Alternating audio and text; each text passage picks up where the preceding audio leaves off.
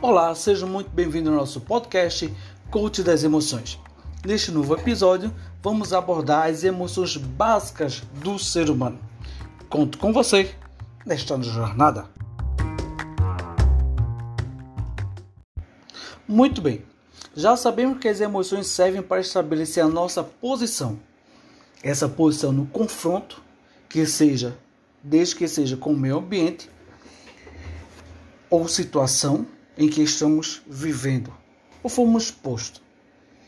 Ela serve para nos aproximar de pessoas, de objetos, estratégias, de uma ação. Mas ela também naturalmente nos afasta de outras ao mesmo tempo.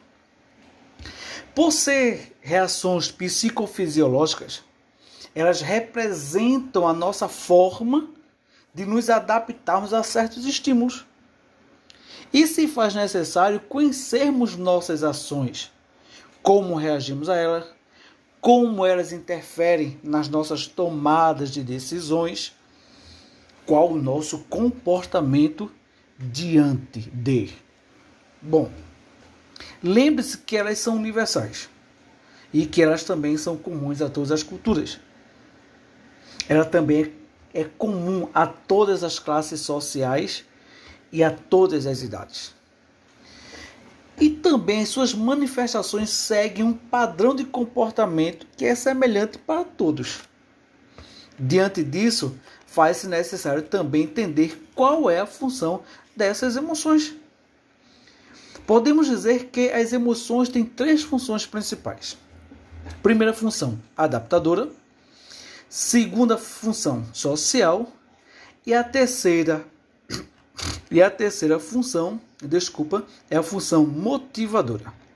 Bom, quando falamos de função adaptadora, que é a primeira função das emoções, ela nos prepara ou prepara o organismo para a ação, sendo para a ação, é como reagimos, sendo esta uma das mais importantes.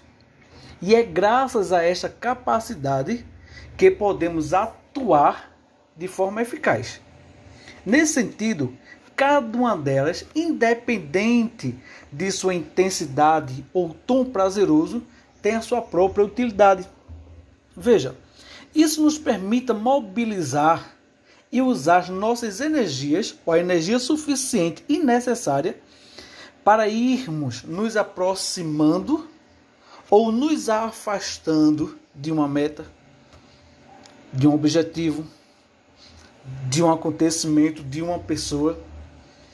Por exemplo, as emoções que sentimos quando vemos alguém perto de nós chorando faz com que nos aproximemos e nos interessemos pelo que está acontecendo ela.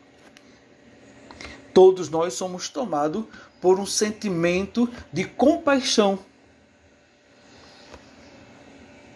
A função adaptadora faz com que, às vezes, um coração de pedra, diante de uma situação como essa, tenha um comportamento totalmente diferente e que esse comportamento ele pode ser solidário. Charles Darwin, que considerava as emoções como facilitadores de comportamentos apropriados, destaca para nós as emoções primárias e as suas utilidades. Vejamos, por exemplo, as emoções primárias, alegria, a sua utilidade, a afiliação, é a sua função adaptativa. O nojo, a sua utilidade ou a sua função adaptativa é a rejeição. A ira é a autodefesa. O medo é a proteção. A surpresa é explosão ou exploração. E tristeza é reintegração. As emoções primárias também têm as suas funções adaptativas. Quando sinto esta emoção, também tenho uma adaptação e uma utilidade. A segunda função é a função social. E essa função social expressam o nosso estado de ânimo, facilitam a interação social para que possa prever o comportamento. Ora, as emoções comunicam o nosso estado afetivo e expressam o nosso estado de espírito. Quando falamos que elas comunicam o nosso estado afetivo, e como e quando ela expressa o nosso estado de espírito, essa expressão ela ganha um maior sentido. Este maior sentido quando revelado no nosso comportamento. Vejamos. Além dessa, além da expressão oral, que é a nossa fala e que ela ganha muita importância nesse momento, a comunicação não verbal, ela também se reflete e muitas das vezes se reflete de forma inconsciente. Eu não eu não espero refletir de uma forma e o meu corpo ele reflete. O nosso corpo ele fala. O nosso rosto expressa nossos sentimentos. Os nossos olhos denunciam o nosso estado de espírito. Já ouviu aquela velha frase que diz assim: que um olhar fala mais do que uma multidão de palavras? Pois é, os nossos olhos eles denunciam o nosso estado de espírito. É como se ele revelasse o que de fato está no profundo do nosso ser. Mas a função social também serve para que o resto das pessoas ao nosso redor possam prever qual seja o nosso comportamento. Preste atenção. A função social das nossas emoções faz com que as outras pessoas que estão ao nosso redor já tenham uma previsão de como nós iremos nos comportar como iremos reagir. E vice-versa, assim como nós também iremos prever o comportamento das outras pessoas, dos outros que estão ao nosso redor. Lembre-se que a postura corporal que adotamos ou a nossa expressão facial são em muitas ocasiões muito mais informativas do que um estado triste. Lembro-me agora de uma passagem bíblica.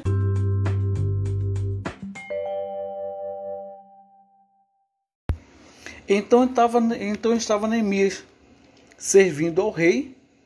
Quando o rei percebeu a tristeza do seu coração, e o rei o questionou se ele estava doente, e ele logo afirma que aquilo era tristeza de coração, se não fosse outra coisa. Mas deixa-me conferir aqui. No livro do profeta Neemias, capítulo 1, ele diz que veio Anani, um dos meus irmãos, ele e alguns de Judá, e perguntei-lhe pelos judeus que escaparam e que restaram do cativeiro e acerca de Jerusalém. E disseram-me, versículo 3: Os restantes que não foram levados para o cativeiro, lá na província, estão em grande miséria e desprezo e o muro de Jerusalém, Jerusalém fendido e as suas portas queimadas. Veja o versículo 4 de Neemias, capítulo 1. E sucedeu que, ouvindo eu, Neemias, essas palavras, assentei e me chorei, e lamentei por alguns dias, e estive jejuando e orando perante o Deus dos céus. Veja agora no capítulo 2. Sucedeu, pois, no mês de Nissan, no vigésimo do rei Artaxerxes, que estava posto vinho diante dele, eu tomei o vinho e o dei ao rei. Porém, nunca antes estivera triste diante dele. Neemias estava dizendo, está dizendo que ele estava servindo o vinho ao rei e como era da sua responsabilidade, ele tomou o rei, provou, melhor, corrigindo, ele provou o vinho e logo depois deu o vinho ao rei. E ele diz que nunca esteve tão triste diante do rei. E o rei me disse: Por que estás triste? Está triste o teu rosto, pois não estás doente? Não é isso senão tristeza de coração. Então temi muito em grande maneira. E disse ao rei: Vivo o rei para sempre.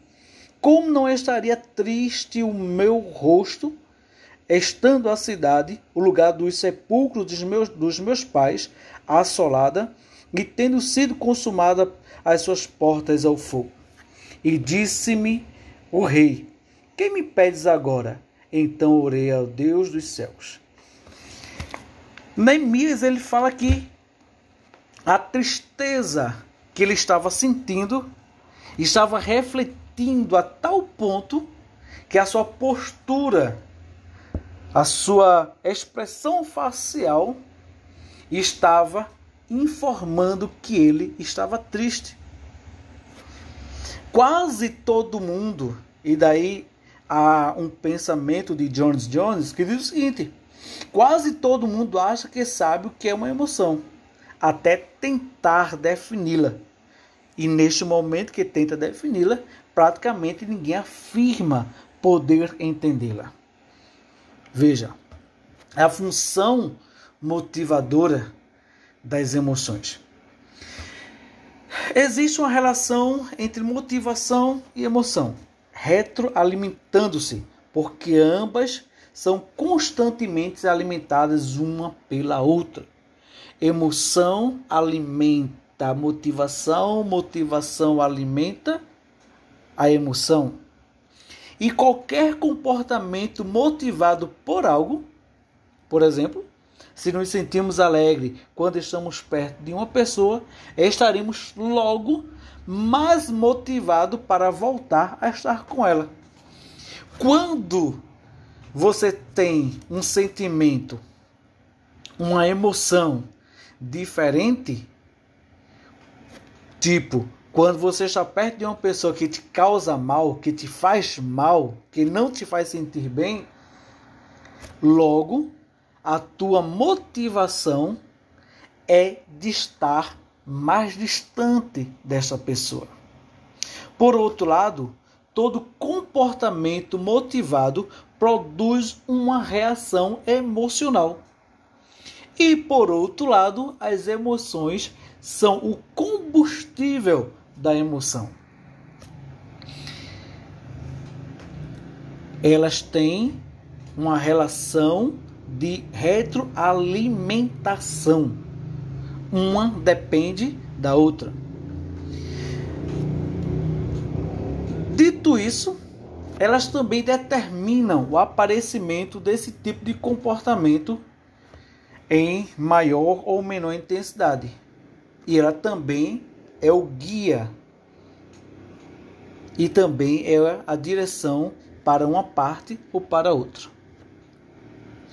Eu quero destacar que as emoções são o principal sistema motivacional para o comportamento humano. Sem as emoções, seria quase que impossível ter motivação. Elas desempenham um papel crítico na energização do comportamento motivado, bem como nos processos de percepção, de raciocínio e ação motivadora. Já ouviu dizer que ninguém motiva ninguém, mas que a motivação é interna, é intrínseca ao ser humano? As suas emoções determinarão o seu comportamento e também a sua motivação. E a sua motivação orientará as suas emoções. Para encerrarmos, você sabia que os esquimós têm 40 termos diferentes para definir a neve? Algumas delas: água-neve, neve cinzenta, neve final, chuva-neve todas elas e aprendê-las, cada uma, cada uma dessas definições ou termos, permite-lhes, permite aos esquimós adaptar-se melhor ao entorno daquilo que é duro por natureza. Que é tão duro por natureza, podemos assim também dizer. Tal como os esquimós, identificar e nomear cada uma das emoções que sentimos ajuda-nos a adaptar-nos melhor ao nosso entorno, a sentirmos-nos seguros e a saber reagir perante uma situação. Bom, ficamos por aqui. Um grande abraço, fica com Deus e até a próxima. Tchau, tchau. Olá pessoal, seja muito bem-vindo ao nosso podcast Coach das Emoções. Como você está hoje? Hoje já dialogou consigo mesmo? Hoje já parou para pensar como está o seu coração? Como estão as suas emoções? Como está a tua mente? Como está o teu interior? Você já parou para pensar nessas coisas? Você já parou para observar, pensar, meditar as influências externas, o que podem causar em nossas vidas? Bom, você deveria pensar sobre isso. Você já parou para pensar também e para avaliar se você é uma pessoa perfeccionista ou não? Você é uma pessoa tipo largadão ou você é aquele tipo que milimetricamente tem que estar tudo no seu lugar e conforme você quer? Vamos dialogar sobre isso? Então, vem comigo e compartilha entre os teus amigos e familiares um forte